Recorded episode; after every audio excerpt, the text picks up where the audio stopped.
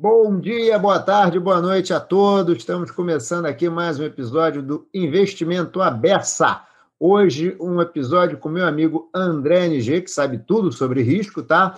E vamos lembrar que Investimento Abessa aqui é uma iniciativa aqui da HB Escola de Negócios para a gente levar a educação financeira para todo mundo, tá? E conversar com tranquilidade sobre temas que às vezes parecem complexos, mas não são tão complexos assim, ou se são complexos, o entendimento deles é necessário. E hoje, para isso, a gente vai falar uma perspectiva um pouco mais, uma ênfase um pouquinho maior em risco com André NG. Tudo bem, André? Tudo bom, Hudson? Tudo bem? Obrigado pelo convite. Bom dia, boa tarde, boa noite a todos que estiver assistindo. É uma honra participar dessa conversa, tentativa de conversa descontraída, né? E ao mesmo tempo de passar um pouco de conhecimento e tentar né, motivar mais pessoas a, a, entender um pouco como funciona o mercado financeiro, né? Então, muito obrigado mesmo por esse convite. Ah, eu que agradeço, André. Vamos fazer uma conversa aqui super descontraída, produtiva e que ajude as pessoas a tomarem decisões melhores, né? André, começa um pouquinho falando aí para mim, é, para o pessoal entender um pouquinho. É, André NG veio parar no mercado financeiro como? Por quê? Ah, o que, que você faz um pouquinho? Porque, cara, essa é uma história bem engraçada, né? Eu sou economista de formação, e eu tive sempre uma veia acadêmica, na verdade. Quando eu estava lá terminando a faculdade, eu pensava que ia ser acadêmico, como os economistas da época, né? Fazer aquele roteiro, mestrado, doutorado, virar professor. Mas eh, eu via meus amigos uh, indo para o mercado, fazendo entrevista, fazendo dinâmica de grupo, e sempre tem aquela pergunta quando a gente é aluno faz para o professor, professor, você dá aula ou trabalha também, né? Então, eu ouço isso também. Aí eu fiquei, ah, vamos ver como é que é, né? E, e, e vamos tentar correr isso, fazer uma, uma, vamos dizer assim, uma vida profissional uh, normal da época, todo mundo passando, e vamos ver o que, que aconteceria, o que podia acontecer, né? E, e, e, como eu sempre tive essa veia acadêmica, eu sempre pensava, se der errado, volto a estudar e, e continuo estudando, beleza, nunca uh, nunca tive assim, as, vamos ser, ah, você é um profissional, um executivo do mercado financeiro ou qualquer uh, executivo de empresa também não financeira. Uh, o que acontece é que eu acabei passando um processo de treininho, umas Big Four, comecei com auditoria de fundo de investimento, Tá, uh... lá atrás, então. É, então, a minha formação é bem voltada ao mundo de fundos de investimento, tá? Eu fui sempre meu mercado, eu não tive algumas oportunidades para migrar para mesa de operações, para tesouraria, mas não sei, acho que até você pode explicar melhor por que a gente é, tem algumas pessoas que são atraídas para um certo mercado e ficam, né? Mas, meu, sempre foi um mundo de investimento, uma, quase 20, mais até 20 anos de experiência na, na área de fundo de investimento, na, na evolução do mercado, né? Então, para mim, agora é meio que faz parte de mim, né? E nessa história, continuando, comecei com auditoria depois da auditoria, fui convidado por uma gestora, peguei talvez o primeiro boom né, de gestoras independentes lá em 2002, talvez, né? E, e para fui convidado para montar uma área de, de, risco e controle. Era ah, recém-formado, recém não, mas era novo ainda, era um desafio bem legal na época. Tinha pouca gente, vamos dizer assim, que uh, estudava gestão de risco, VAR, controle, tá? Uh, e ao mesmo tempo, talvez uh, conhecesse um pouco de programação mais a fundo, tá? mais planilhas, então, mais avançado. Uh, fiquei lá por uns cinco anos, lá foi uma grande escola, aprendi muita coisa, aprendi muita coisa sobre derivativos, muita coisa sobre como o mercado brasileiro efetivamente funciona, né? Uh, já tinha conhecimento de contabilidade, processo, regulação, aí depois juntei com essa visão mais mercado, depois fui convidado para montar uma grande área de gestão de risco, compliance e, e controles num banco estrangeiro, tá? então Uh, comecei a auditoria, depois fui para área front, tive convites para ser gestor, eu não quis, fiz um tempo gestão, uh, mas eu preferi voltar para controle, que parecia mais a minha cara, tá? Não perdi dinheiro como gestor, adorei ser gestor, mas demanda um dia a dia que talvez na época não fazia muito sentido para mim, tá?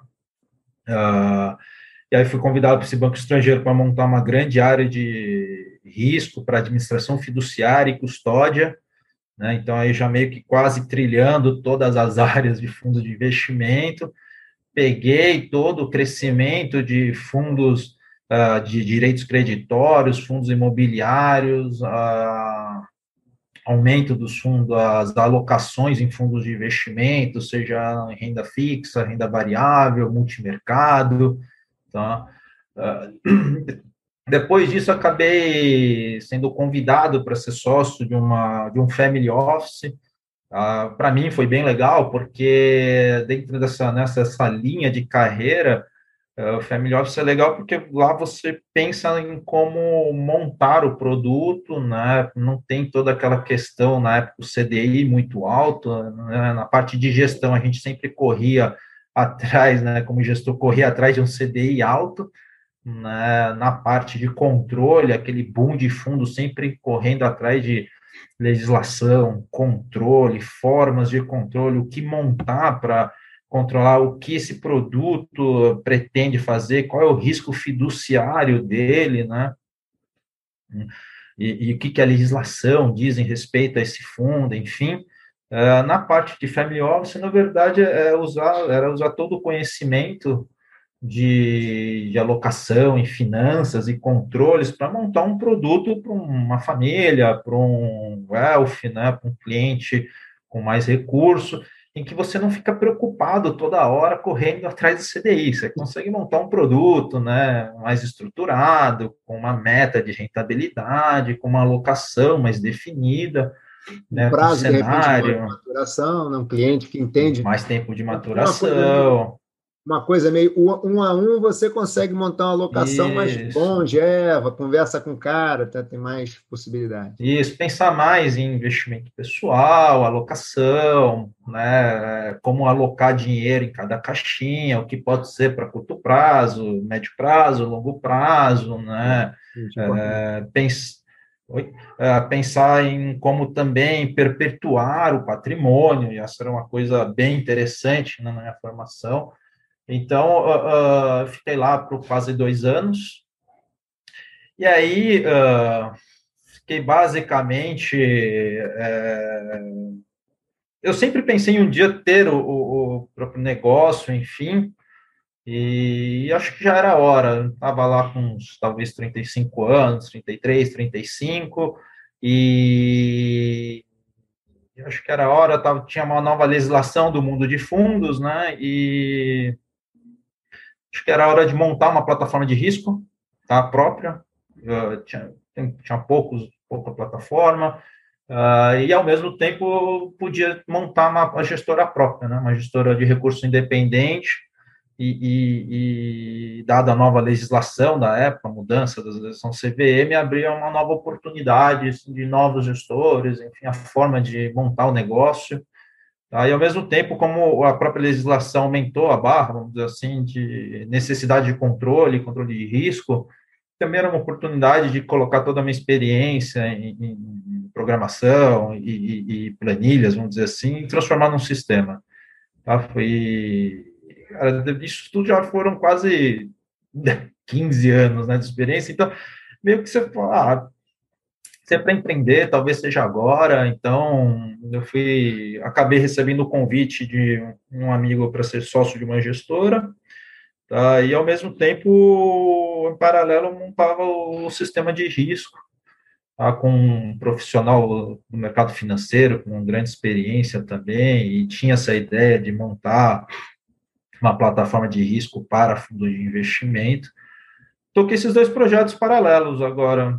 Então, é. hoje eu tenho a gestora, a gestora focada em renda variável, alocação, wealth e, e, e multimercado, tá? Então, uh, bem legal, assim, falar bem a verdade, é. trabalhar isso com o seu negócio todo dia, com o que você quis, né? E a plataforma de risco, a empresa acabou no final de 2019, né, final de 2019, acabou sendo vendida para uma fintech. A gente agora está trabalhando, fazendo vários projetos muito legais lá, uma fintech dedicada a desburocratizar o mercado financeiro, então tem tudo a ver com a plataforma de risco, que a gente tem de visão, uhum. né, e tocando a gestora. Então, e aí, no meio de tudo isso, né, tem a questão acadêmica que voltou com tudo para mim, então, hora do sou monitor na GV, hora monitor no INSPER, então... É, o André também é professor da HB Escola de Negócios. Isso, e então, para mim, é, eu estou basicamente não, imerso no mercado não, financeiro, né? Trabalha na Asset, tem uma empresa de risco, dá aula, estuda e ainda tem um, uma atividade comercial também, que é a, a, parte do mundo do mercado financeiro. Ele não dorme, é... vocês percebam que é uma coisa assim, 24, 24 7. Parte do meu olho ser menor ainda, né? Porque é bem provável que eu não durma muito. Mas, é, enfim, ah, sei lá, resolvi colocar todas as questões em prática. Eu falo que eu aplico a teoria de finanças, a diversificação de risco na minha vida profissional. Então, é, é, eu esperava, talvez, um dia as coisas alguma coisa dá errado, mas minimamente as coisas estão dando certo, são bem legais. Então, a... aí agora a gente vai empurrando, né? Enquanto tiver boa vontade, força e motivação, vamos, vamos com tudo, né? Motivação e saúde são as palavras, meu cara. Motivação isso. e saúde. Com motivação e saúde a gente vai longe. André, deixa eu te fazer uma perguntinha. Risco. Você falou da palavra risco, você é um especialista em risco. E as pessoas falam rentabilidade, rentabilidade, rentabilidade. Todo mundo quer rentabilidade, mas eu sempre brinco com meus alunos o seguinte: a rentabilidade é a consequência do risco. Né? A rentabilidade é a consequência. O que é risco? Quais são as dimensões do risco? Pensando que a gente está falando aqui com um investidor que está querendo fazer. Já, já é um investidor e é tal. Investidor. Como sempre tem aqueles cantos de sereia, isso rende mais, isso rende tanto mas tem pessoas que não falam muito do. É, é, é risco? Quais são as dimensões do Ultimamente a gente tem ouvido bastante isso, né? O pessoal tomando muito risco e, e pensando só em rentabilidade e, e, esquecendo um pouco do risco, ah, porque o juros está baixo, porque as coisas precisam reprecificar, enfim, tem que tomar risco, tem que tomar risco, mas aí né, aquela questão questão de com risco você tomar, né? E a própria definição de risco, sem entrar na questão de o quão você tem apetite a risco, né? É, risco talvez a gente pode definir como uma probabilidade mensurável de algum evento ocorrer, tá? Talvez para leigo é, ah, você precisa analisar risco, por quê? Porque risco é uma, uma possibilidade de você perder dinheiro, vamos dizer assim.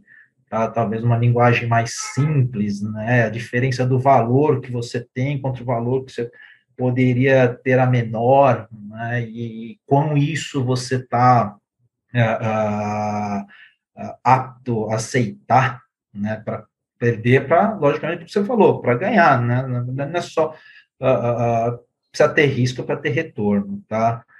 Uh, talvez no Brasil a gente entra naquela questão de como teve juros altos por muito tempo, é. né, também essa percepção é, é, é, tenha ficado um pouco de fora, mas aquela questão, né, se o juros estava alto porque o risco interno, macro, como um todo, não era baixo, né? Então, o André, excelente. Era necessário, né? Então, era só uma, uma, assim, uma percepção, vamos dizer assim, de que ah, eu estou ganhando taxa de juros, né? E entra até numa questão de se é, gente, muita gente discute se é almoço grátis ou não, isso, né? Você ganhar uma taxa de juros muito alta e detrimento a qualquer outro ativo de risco. Mas não vai esquecer que você está correndo risco, seja ele governo, seja ele um emissor privado efetivamente, mas você está correndo risco. É, só para tá? fazer um, você pegar você pegar essa linha, aí o André está falando do risco de crédito, né? Que tem a ver com esse emissor aí que pode não lhe pagar. E aí talvez é... ele tenha que pagar uma taxa um pouquinho mais apimentada, né? Isso. Então tem, é, eu definiria dessa forma, né, de uma forma simples, né? Você precisa ver o quanto você está disposto a perder, o quanto está disposto a ver o seu patrimônio oscilar para chegar num objetivo ou num plano que você traçou, seja ele para ganhar o dinheiro no day trade do dia, ou seja, ele vai montar o patrimônio, a alocação certinha para sua aposentadoria, né? Porque risco efetivamente uh, uh, as pessoas têm realmente um pouco de né, né, diferenças na forma de análise, na forma de verificar e na forma até de, uh, de pensar na sua alocação, né? A gente brinca muito aqui, às vezes muita gente acaba comprando ações do setor que trabalha, do setor que conhece, ou monta previdência com empresas do setor que onde você conhece tal, mas pensa que você está colocando todo o risco num setor único, né? Se você trabalha nesse setor, se você for embora, você vai perder. Se aquele setor onde você está uh, uh, tiver ruim né, na economia, você vai perder dinheiro. Então, assim, você está talvez você falar, tá colocando, não, você está aumentando muito mais o seu risco, né? Então, tem toda essa dimensão do risco, da questão tanto de poder se diversificar ou Isso. minimamente mensurar, né? Mensurar ou ter a percepção. O que o André colocou aí, botando uma palavrinha bonita, é risco de concentração, né? Ou seja, estou botando muito dinheiro no setor. Se o setor for mal, você vai mal. E aí o André colocou agora essa questão da diversificação. Fala um pouquinho da diversificação, André. Como é que a diversificação, então, pode ajudar para você minimizar, mitigar esse risco, é, minorar esses, controlar esse risco? É, uh, diversificação até um, um tanto, né, é, é, talvez, dependendo de quão, uh, uh, quanto apetite de risco você tem, né, pode ser até difícil, mas você pode conseguir diversificar os seus investimentos, seja ele colocar em renda fixa, seja ele colocar em renda variável, até em câmbio, enfim, títulos públicos, é uma forma de você ter uh, uma rentabilidade com risco controlado. Tá? Bem, lembre, né? Não tem retorno sem risco. Então, você podendo diversificar, vai ter horas que a renda fixa vai estar melhor, vai ter horas que a renda variável vai estar melhor, né? vai ter horas que até a moeda vai estar uh, melhor como investimento, né? porque investimento e, e alocação, diversificação depende muito do cenário, da, da condição econômica atual, da previsão, enfim, mas quando você monta né, uma diversificação, você minimamente consegue uh, diversificar o seu, minimizar o seu risco, né, uh, tentar ganhar em, com movimentos do mercado onde um, um, uma classe de ativo está melhor do que a outra, e com isso você consegue uh, melhorar a sua alocação de patrimônio final. Tá? Quando, se você é um cara, ah, vou colocar tudo em um setor, cara, é 880, né? Ou a gente vê, né, muito no Brasil, às vezes o cara tava na poupança, agora a criptomoeda tá em voga, né? Ah, vou colocar tudo em criptomoeda. Então você foi tipo quase risco zero, vamos dizer assim, tá? Para risco 100%, e aí você falou, é, e você não conseguiu mensurar o tamanho do seu risco, por quê? Porque você só vê a parte boa, né? Que é a rentabilidade, mas esquece o risco. E aí você vê, muita gente acabou entrando uh, no começo desse ano, que subiu criptomoeda, mas foi dois comentários, né? Em duas semanas caiu 50%. Né? Você fala, nossa. E aí a pessoa não passou, vamos dizer assim, naquela coisa, poupança, né? renda fixa, né? fundos, é, parte da previdência, renda variável e talvez cripto agora, né? Uh, sendo classe de ativos, enfim, nem entrando no mérito se é bom ou ruim, uma classe de ativos que está aí para ser negociado, tá aí para a gente olhar todo dia. É, o problema Enfim. é que criptomoeda dá a impressão que é uma moeda tradicional, e não é, né? É, é criptoativo, talvez devesse mudar o nome para criptoativo, ia ser mais intuitivo, né? Mais intuitivo, isso aí, bem, é. bem, bem nesse ponto mesmo, para as pessoas terem né, a melhor percepção do que, que é o ativo e, e como ele é, é, pode ser negociado, vendido, também tem essa questão de como você é abordado também, às vezes muita abordagem, né, de, de, de venda de ativos ou até produto, esquece um pouco de enfatizar o risco que está correndo, enfatiza só no, no, ganho que você ah, pode ter.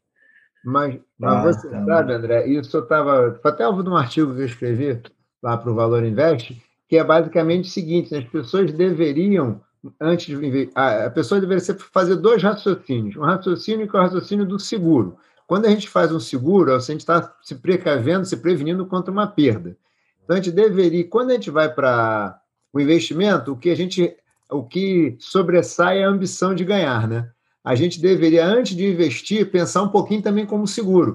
Tá bom, então tem uma ambição de ganhar aqui, mas eu tenho aqui o um medo da perda aqui, para contrabalançar essa decisão, porque senão você só vai atrás do ganho e esquece. Então tem que fazer e um vai pouco... de encontro à discussão da diversificação. Vai em conta exatamente isso. Exatamente. Não, a gente já lá na gestora, vida e mexe, aparece cliente falando: ah, eu quero ganhar X% ao ano. Tá, mas você quer ganhar isso correndo quanto de risco? Você quer ganhar 100% correndo risco zero? Obrigado, meu amigo, procura outro outro milagreiro aí. Tá aqui outro... o cartão do Merlin, o mágico. Merlin, o mágico, entendeu? investimento sério, de longo prazo, enfim, não, é, é, que a gente literalmente é atraído pelas essas histórias de ganho tal, mas é precisa ter tempo também gera ganho, né? Então você tem que fazer não, o tempo trabalhar para você. Não, então, eu estava falando mas, negócio do da, do, da criptomoedas, vai chamar criptomoedas. Hum. Eu conheço uma história ótima, alguém que tinha uma concentração grande em ações. E aí, quando o mercado derreteu, né, obviamente, amargou uma perda enorme e uma revolta uhum. enorme, né? Porque, não, porque. E aí ele não conseguiu ainda recuperar o mercado de ações e os criptos começaram a crescer. Aí o que, que ele fez? Qual era a maneira de recuperar o que ele perdeu em ação? Tá tudo em criptativos. criptativos. Então, agora, o que sobrou, ele jogou para criptativo. Não, vamos lá, que like. Ou seja, o cara tem a grande. Teve, não sei como é que acabou a história, né? Porque esse negócio de cripto, a coisa parece montanha-russa, né? Então, não sei que pedaço da, do circuito que ele, que ele saiu, né? Se é que ele ainda está lá, não sei. Mas tem grande chance de ter perdido mais um bom tanto, né? Não, e risco é uma coisa que, assim, é, um, é, um dos, é uma das informações, ou talvez um dos ativos mais importantes no mercado financeiro, né? Coisa que você não consegue ver, Logicamente, exceto se você ah, vê muita opção, vê muita trava de opção, saiba fazer cálculo de opção, enfim. Ah, mas mesmo assim, mesmo para precificar a opção, mesmo para comprar a opção, você tem que intuir ou tentar extrair a volatilidade do, do instrumento. Então, é o mais importante, só que você não consegue ver. Só que quando lembra, né, o Hudson também estudou bastante, é um ótimo acadêmico, é, é mais fácil você controlar a volatilidade do que retorno. Sim. É, retorno esperado, você, você não sabe amanhã né, o quanto vai dar, mas risco, se você consegue uh, mensurar, se você consegue planilhar, você consegue uh, levantar histórico de preço, você consegue controlar, você consegue visualizar minimamente um nível de risco para você fazer um, um, devido controle, para você ter minimamente uh, uma ideia de quanto de você está correndo de perda, pode incorrer de perda, tá, dado esse investimento que você está fazendo. Uh, e a gente fala muito, né? Até aluno, aluno fala, não, professor, eu quero montar uma carteira que dê tanto de retorno tal. Ah, mas primeiro precisa calcular risco. Entendeu? Ah, colocar retorno por retorno, compra qualquer coisa. Não sei o que vai ser o retorno de amanhã. Mas risco você consegue minimamente definir, vamos dizer assim, mensurar, né? Essa sua então, abordagem é muito boa, André. Gostei bastante. Acho que muita gente nunca parou, né? Assim, a gente, é uma coisa no dia a dia, a gente fala disso, mas nunca tinha parado para ver o seguinte. É verdade, é uma boa dica para as pessoas. Ó, tenta entender um pouquinho, e aí talvez, André, não sei se eu estou certo, mas pelo menos de maneira intuitiva, tenta olhar como é que o teu investimento, o histórico dele, como é que ele está variando. Você talvez não consiga calcular, mas você pode ver que ele está começando a variar muito mais do que variava antes. Talvez variava você... antes, isso. Né, ou até para análise grafista, né? Todo mundo vê o gráfico, tendência tal, e vai traçando as figuras, fala, cara, olha o tamanho do, dos, né, do, dos candles, dos, da magnitude, porque às vezes você só tra... muita gente já pega o pacotinho pronto, faz, faz análise gráfica, né? Porque análise fundamentalista trabalha, né? Então, cara entrar no mercado, pega um pacotinho, não, olha o tamanho dos candles, olha o tamanho do, das oscilações que pode dar no intraday. Isso pode ser uma oportunidade para você negociar, mas pode ser quando você fala, cara, será que isso aqui ó, caiu 10% num dia? Será que eu tô. Uh, será que eu tenho um estômago para isso? Né? Uh, isso, cara, para qualquer pessoa, até para profissional. Tá? A gente que trabalha no mercado financeiro, e eu posso até falar isso, você precisa ter minimamente um guts, né? De, de um, vamos dizer assim, não vou dizer guts talvez, mas você tem que ter minimamente uma, um perfil de que uh, saber tomar risco, principalmente a gente que é gestor, a gente está trabalhando com dinheiro de terceiros. Eu não posso tomar qualquer risco a, a, só para dar retorno. Não tem. Às vezes, a, até lá na, na, mesa, quando a gente discute muito isso, eu falo, até não tomar risco é uma decisão de risco. Entendeu? Por quê? Porque porque às vezes, você está tudo indefinido, não faz nada, porque se está indefinido, você entra numa posição, monta uma estratégia e perde dinheiro, na verdade, você não só você foi contra né, a, a, sua análise, mas perdeu o dinheiro do cliente. Sim, né? Sim. Então, a gente discute muito essa questão assim, de, e a gente vê, tem gente que tem profissional que não tem, tem profissional que consegue operar, negociar, montar estratégia de renda fixa, mas não consegue montar renda variável. Um, às vezes, não entende o outro porque uh, o, o, perfil, a forma, não, tá é, não é para ele.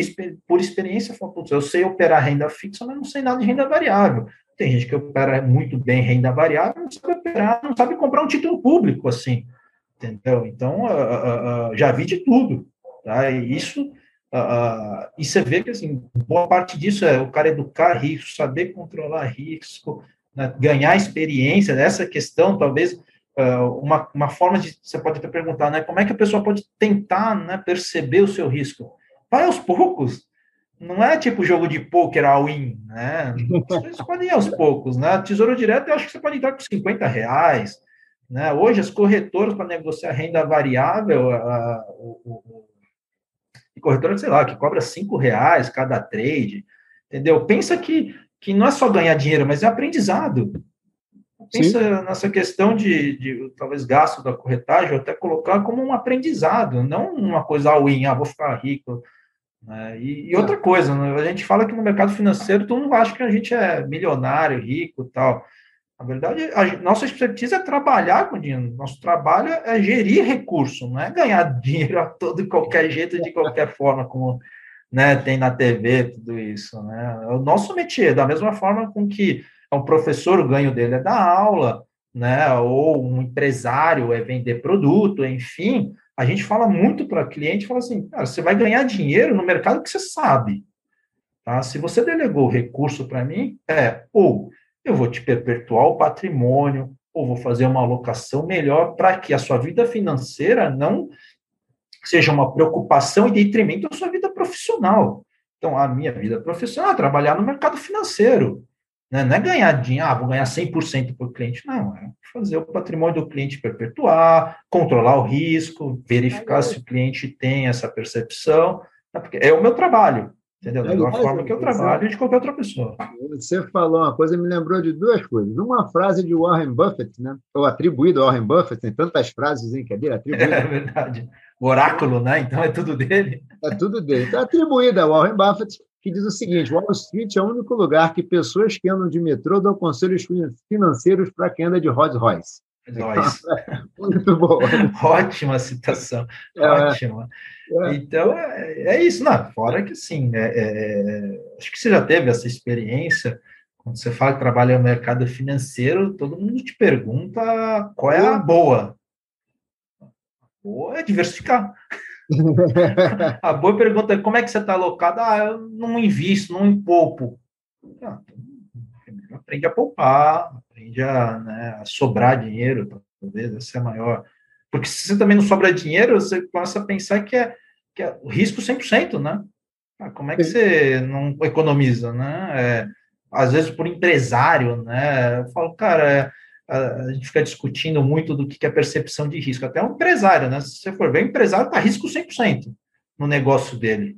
Ah, cara, é, imagina. O patrimônio dele está na empresa, né? Está na empresa. É, a empresa. Cara, o patrimônio dele é a empresa. E aí ele chega, não, eu sou conservador. Eu falei, não, pera, vamos, vamos com calma.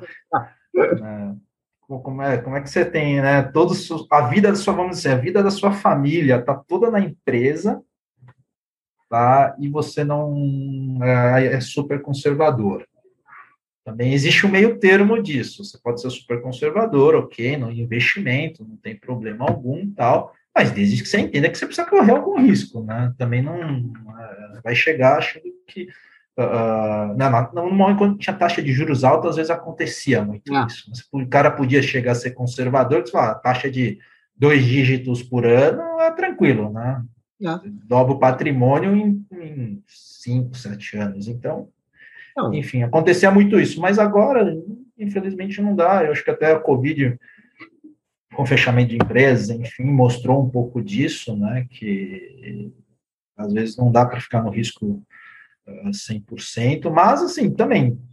É por isso que o empresariado tem que, né, é, é, é, tem essa percepção de que depois de corrido todos os riscos de abrir uma empresa, é nada mais justo de você ganhar bem, a empresa crescer, ter mais melhores condições, entendeu? Então, é justo também. Né? Para quê? Para mitigar o risco de abrir empresa. Né? Você, como empresário, também a gente sabe né, das, dos problemas de ser empresário no Brasil. Não, né? não o Daniel Kahneman é que fala, né? Se as pessoas soubessem o que é a pedreira de ser empresário, eu preferia ser assalariadas, né? Claro, é. Não, no, no, meus alunos mesmo perguntam, professor, racionalmente, vale a pena? Não, vale a pena ser funcionário. Não sei nem se poderia falar isso. Vale a pena ser funcionário, porque ser empresário é difícil. Ah, é, é difícil. Muito... E por isso, se você der certo, minimamente você tem que saber o risco que você correu e quanto você quer ganhar. Porque quando você é empresário, tem aquela coisa, outra coisa difícil, né? De mensurar o seu valor. Né? Quando você tem o seu salário, você meio que balizou. Ah, se eu ganho pouco, ganho muito, enfim.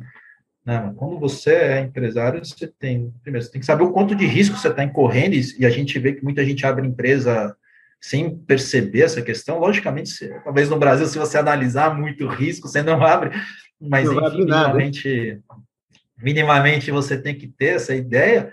Mas no, no futuro bem próximo, depois que a coisa, né, a empresa estiver dando, tem é, quanto vale o seu, quanto você como ativo vale, né? Então, e essa é uma outra coisa que talvez é, é, é, é difícil né, de mensurar em conjunto com o risco. É, bem né? Deixa eu te fazer uma pergunta, André, aproveitando que você falou de Brasil aí, né, então, como é que você está vendo o cenário de investimento hoje no Brasil? Porque hoje a gente tem basicamente que renda variável cresceu muito, tem mais de 3 milhões e meio de CPFs na Bovespa, a gente está vendo fundo imobiliário com mais de 1,300 já, eu acho, a gente tem agora crescimento da diversificação internacional, ou seja, é busca do exterior pensando em retorno, tem risco. Bolsa, a retorno, risco tal. E o Brasil está, parece, questão fiscal mal resolvida, mal parada aí a questão fiscal, questão política parece que sempre, parece que vai, parece que a gente vai virar a curva, vai ter sempre um monstro à espreita. Como é que você está vendo aí ambiente de investimentos hoje para o Brasil? Nossa, é, é, para mim até um pouco difícil, né? Porque depois de tantos anos de experiência, assim, a gente tem uma cabeça já hermética, formatada, né? E, e para ser bem sincero, assim, é, é, olhando a perspectiva que está e olhando o quanto valorizou os ativos, pelo menos ativos de renda variável. Então, depois a gente talvez fale um pouco de renda fixa, que depende de onde você está, né, não, pode, pode ter ganho ou não. Se quiser, porque também então, renda variável. Curva longa também, você pode botar tudo Isso, é, entendeu? Então, assim, renda variável, você vê o número de CPF, o número, volume, sim, você vê muito volume, assim, a gente que acompanha lá negociações, operações, a gente vê muito volume de, a, a, a, de operações pequenas que a gente vê muito também é a quantidade de, uh, uh, uh, vamos dizer assim, de,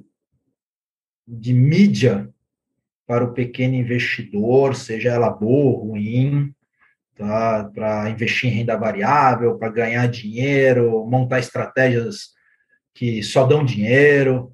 Tá? Aumentou também os casos né, de, de, de gente subindo com dinheiro, perdendo muito dinheiro.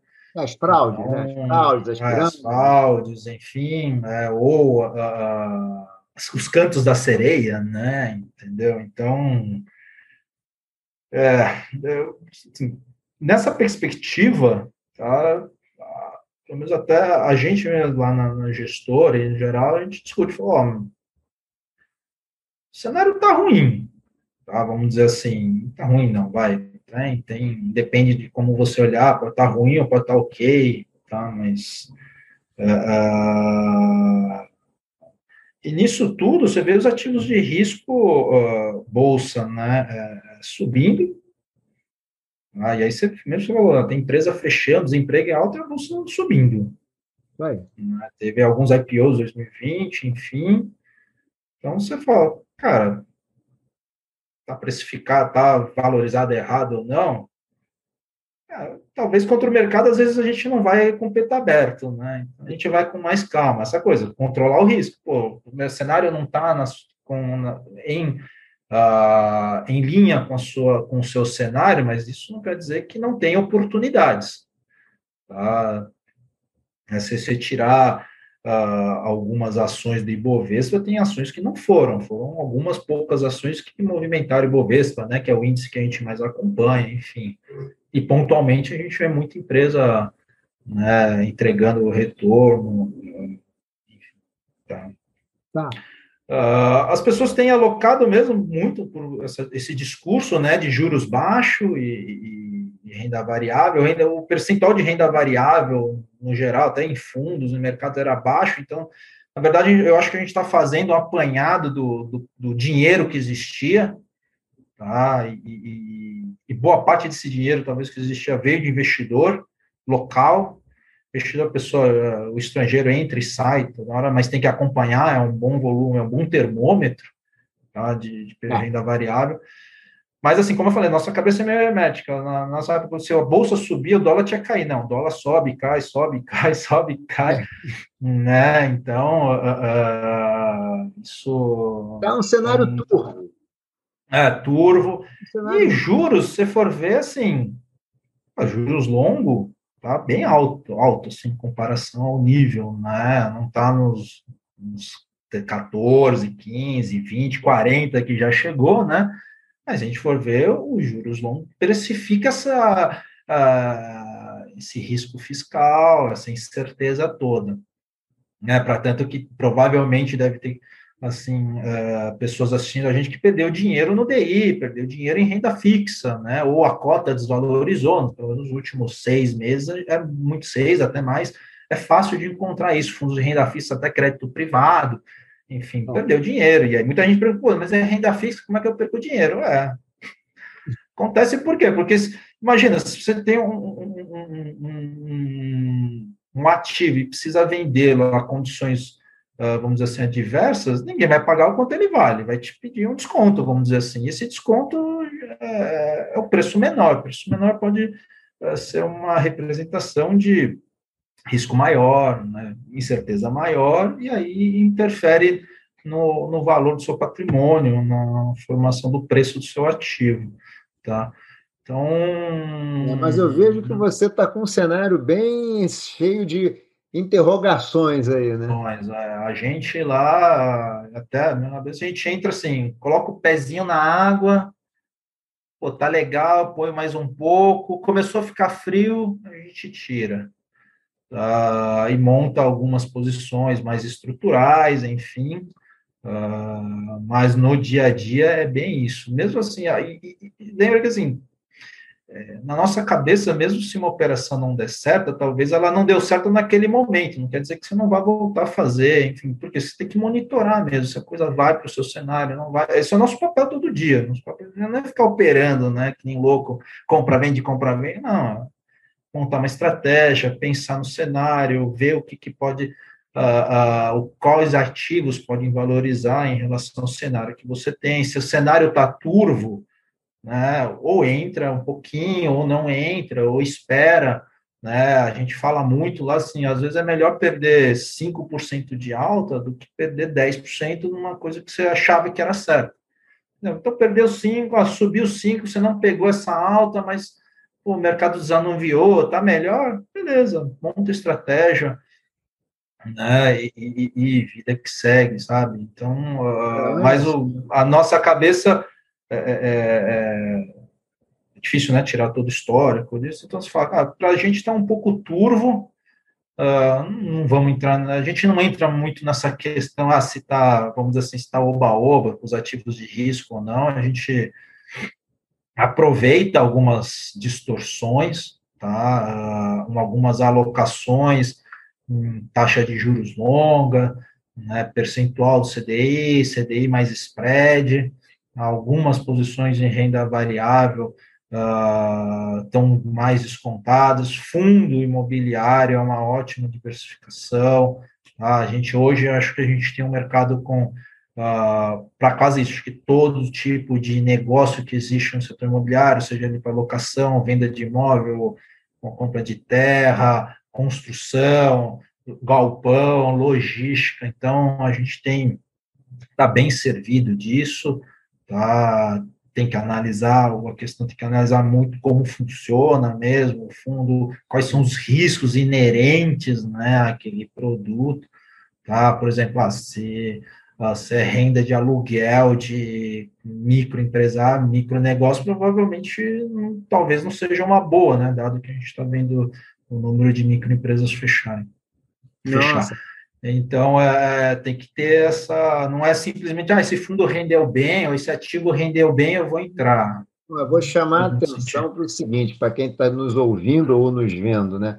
Está falando o seguinte: André NG, um cara que tem vinte e tantos anos de prática no mercado financeiro, já foi gestor, trabalha com risco. Olha só como é que é o processo de decisão. As incertezas do dia a dia que o André está colocando, as questões de que eu não sei, tem que pensar, botar o pezinho, tirar, não é fácil. Parece que não, não. não é só chegar, tá? não é fácil. Ele está colocando assim, é o dia a dia dele. Quantas oportunidades Isso. se perdem porque a gente não conhece bem o cenário? Quantos cálculos tem que fazer? Quanto de monitoramentos tem que ser, tem que ser ter para tomar decisões? Isso é um gestor uhum. profissional. Então, assim, não é um processo simples de olhar para o passado e dizer que vai se repetir de novo, ou pegar uma dica de que ó, essa coisa vai muito bem, hein? vai muito bem. É um processo complexo. Olha só quantas dúvidas ele colocou aqui. Ah, não, é, por exemplo, renda variável. Cara, a gente é impossível analisar todas as empresas que têm capital aberto na bolsa. Não tem como. Então a gente tem que fazer o processo para filtrar quais vale a pena analisar, olhar, acompanhar. Depois disso, quais são investíveis, quais dá para fazer estratégia de curto, médio longo prazo, curva de juros também, a gente analisa como é que está a, a, posição, qual o cenário base que de, define a nosso investimento, porque assim, lembra que a gente está com dinheiro de terceiro. É, e se a gente perder dinheiro e ganhar dinheiro, a gente tem que saber por que ganhou ou perdeu. Não dá para chegar e falar assim, puta, perdemos, a gente não sabia. Ou ah, fomos pegos desprevenidos. Puta, apostei no cavalo errado. Ah, cavalo errado, entendeu? Se está dentro do seu cenário e você perdeu dinheiro, acontece, não tem muito o que fazer. Tá? Mas falar que não, ah, não sabia, ou, ah, pegou. Tem, logicamente, acontece imprevisto, sei lá, dia Joesley, né, coronavírus. Sim. Isso é. impacta todo mundo, não impacta. Você só tinha uma fundamentação é. Você tinha uma, uma fundamentação técnica para aquela decisão Isso. e aconteceu alguma coisa realmente que não é impossível de prever, né? Isso. Então tem, e sempre aí, pelo menos lá na casa, a gente analisa todas as, a, a, a, todas as, as classes de ativos, tá? sendo ela investíveis ou não, dentro a gente sempre acompanha, porque realmente uh, isso faz, dá informação, isso dá melhor uh, base, fundamento, ver como é que está o comportamento do mercado, né? Você também comentou sobre investimento no exterior, tá? Eu acho que até demorou para vir, mas eu acho que teve uma questão da maturação, porque em, voltando, né, com aquele discurso de diversificação, né, se você acha que o, o, tem risco político alto aqui, você talvez queira colocar dinheiro em outro lugar que o risco é mais estável né? não tem tanto risco político. Então, assim, para a diversificação do investidor é essencial. Aí, logicamente, depende muito se você tem apetite para investir no exterior ou tem aquele viés de você confiar mais nas, na informação local do que na informação externa, e aí é difícil mesmo. Mesmo você abrindo, tendo disponibilidade de investimento no exterior, você não está confortável porque você não tem visibilidade do que está acontecendo lá fora, em detrimento do que você tem visibilidade local normal, acontece, uh, uh, estudos acadêmicos dizem muito isso, tá? Mas acho que demorou, mas tem a que questão de maturação do mercado, disponibilidade, veículo de investimento, forma, tá? Uh, não sei, aí se me dizer se a gente está já maduro para investir fora ou não, eu não sei. Veículos e formas temos. Tá? Então, é, beleza, a porta meio que está aberta para quem quiser estudar, quem quiser analisar, eu acho que é ótimo. Tá? Uh, uh, até na plataforma de risco, tá? a gente vê muitos clientes, administradores, questionando como é que a plataforma de risco controla risco no exterior, tá? como é que coleta informação, como é que faz a conversão em, em, em fator de risco. Tá? Então, a gente tem visto uh, bastante essa essa demanda. Tá? E, também criptomoeda, tem gestores que já falam, que tentam usar a plataforma, falam, mas eu quero controlar a criptomoeda. A criptomoeda tem uma coisa é, interessante que ainda não tem uma base de preço, né? Então, depende da plataforma com que você estiver usando, né? Então, e aí você define onde é que é o é outro aquele problema de definição de preço, né? Onde é que está o preço do, do ativo. Mas, enfim, eu, eu acho que o mercado está maturando. Uh, se você me perguntar no bottom line se é, se é, bom ou não, toda essa mudança de risco, eu tendo a achar que sim. Tá, minimamente, vamos dizer assim, talvez a gente dê educação financeira com a força, né? E a força, eu quero dizer assim, gente ganhando muito dinheiro, perdendo muito dinheiro, boas histórias, péssimas histórias. Boa. Tá? Excelente. É, mas, assim, é, em, é. talvez se a educação financeira não melhorar, aprende dessa forma. Se é legal ou não, é, é uma você... outra discussão, né? Você falou uma coisa que é verdade, esses ganhos e perdas, né, que antigamente não existiam, né, tem os que ganha hoje, perde amanhã, principalmente as perdas, né, porque no ganho está todo mundo, uhum. quando é ganho é festa, né, quando é perda é você para e pensa o que, é que aconteceu, né, quando é ganho você é um gênio, quando é perda você tem que entender o que na natureza, né, que não foi você, o que na natureza fez com que desse errado. Mas aí, quando talvez começa a perceber que você faz parte da natureza. Então, natureza. Essas perdas... Mercado financeiro tem aquela coisa psicológica muito forte, né? Você pegando esse gancho de você é um gênio um dia e idiota no outro, né? Porque ah, se você faz uma operação, seja ela super ou pouco arriscada, enfim, e ganha dinheiro e você faz dinheiro com isso, você fala, nossa, você é gênio, sou essa percepção de tomei uma decisão e ganhei dinheiro na hora, né? Porque numa empresa normal você monta o um projeto, né? fala com o seu chefe, pede é, aumento e tal, mas no mercado financeiro você colocou dinheiro, se daqui cinco minutos subiu 10% no ativo, cara, ganhei dinheiro, sou gênio, né? Ao mesmo tempo, é, assim, uma hora que você pode perder muito, e aí eu quero ver também se você falar que você perdeu muito. exatamente. Né? Só tem ganhador, né?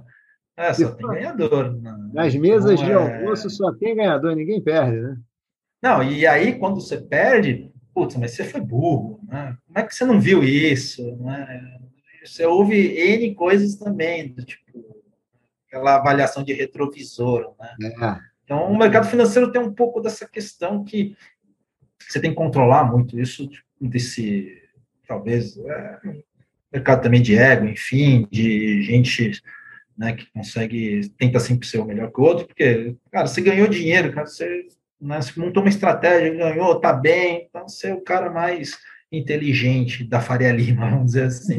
Você Lima, perdeu dinheiro, você perdeu dinheiro, nossa, como você é idiota, como é que você fez isso, né? como é que você não viu isso? Caramba, até ontem era um cara mais inteligente ah, então, é, é, é, esse exercício, talvez, de humildade e controle né, de ego é, é necessário para controlar seu risco também. Ah, não, ótimo. Pô, André, nem parece, mas já passou o nosso tempo aqui, já foi passando, nem vi aqui, a gente foi conversando aqui, a conversa está tão boa, a gente tem que chegar mais ao fim, né? A gente tem que, tem que botar aqui o, a gente tem que trabalhar também com os limites de risco, né? os limites risco. de tempo. Tempo. Bem, se vocês gostaram e querem ouvir mais, cutuquem né, o Hudson, né, vejam o vídeo, mandem mensagens para a gente montar uma, uma segunda conversa. Vai ter uma segunda conversa. Ótimo conversa ótimo conversar com amigos, ótimo ter esse objetivo né, de passar mais informação para o investidor normal, vamos dizer assim, tá? E para as pessoas que querem procurar informação mesmo. Acho que é salutar essa nova mídia toda, essas novas... Eu sou um pouco analógico nesse mundo, tá? De, apesar de gostar muito de programação, muito disso, mas nessa parte de divulgação, mídias é um pouco analógica, então ótimo que o Hudson deu essa puxada. ah, gostei muito da conversa também e espero que todo mundo que esteja nos ouvindo ou vendo tenha gostado também. Ah, André, André, achei a conversa ótima, foi ótimo. Conversar com amigos é sempre bom. Com certeza teremos mais uma, duas e tantas outras conversas, porque o tema investimento ele é recorrente, está sempre mudando o cenário. E a tua abordagem aí sobre risco achei muito bacana, assim, de que é monitoramento, é paciência, é método, entendeu? E as pessoas não podem tomar decisões só olhando para o retorno, a gente já sabe, mas tem maneiras, mesmo para quem não sabe calcular, tem maneiras de você ir olhando, observando, esse negócio de botar o pezinho devagarzinho, faz muito sentido. Achei a conversa ótima, André, muito boa mesmo. Bem, te agradeço muito a conversa, vamos ter outras, tá? E até a próxima, André. A todos aqui que nos veem, nos assistem aqui, o nosso boa noite, boa tarde, bom dia, depende da hora que vocês vão ver. A HB Escola de Negócios vai estar lá no nosso YouTube. O podcast Investimento Aberto vai estar disponível nas principais mídias de streaming. Esse episódio sai na próxima terça às 18 horas, hein? Tchau, André. Tchau a todos. Obrigado a todos. Grande abraço. Até. Tchau, tchau. Grande abraço. Tchau, tchau. Tchau.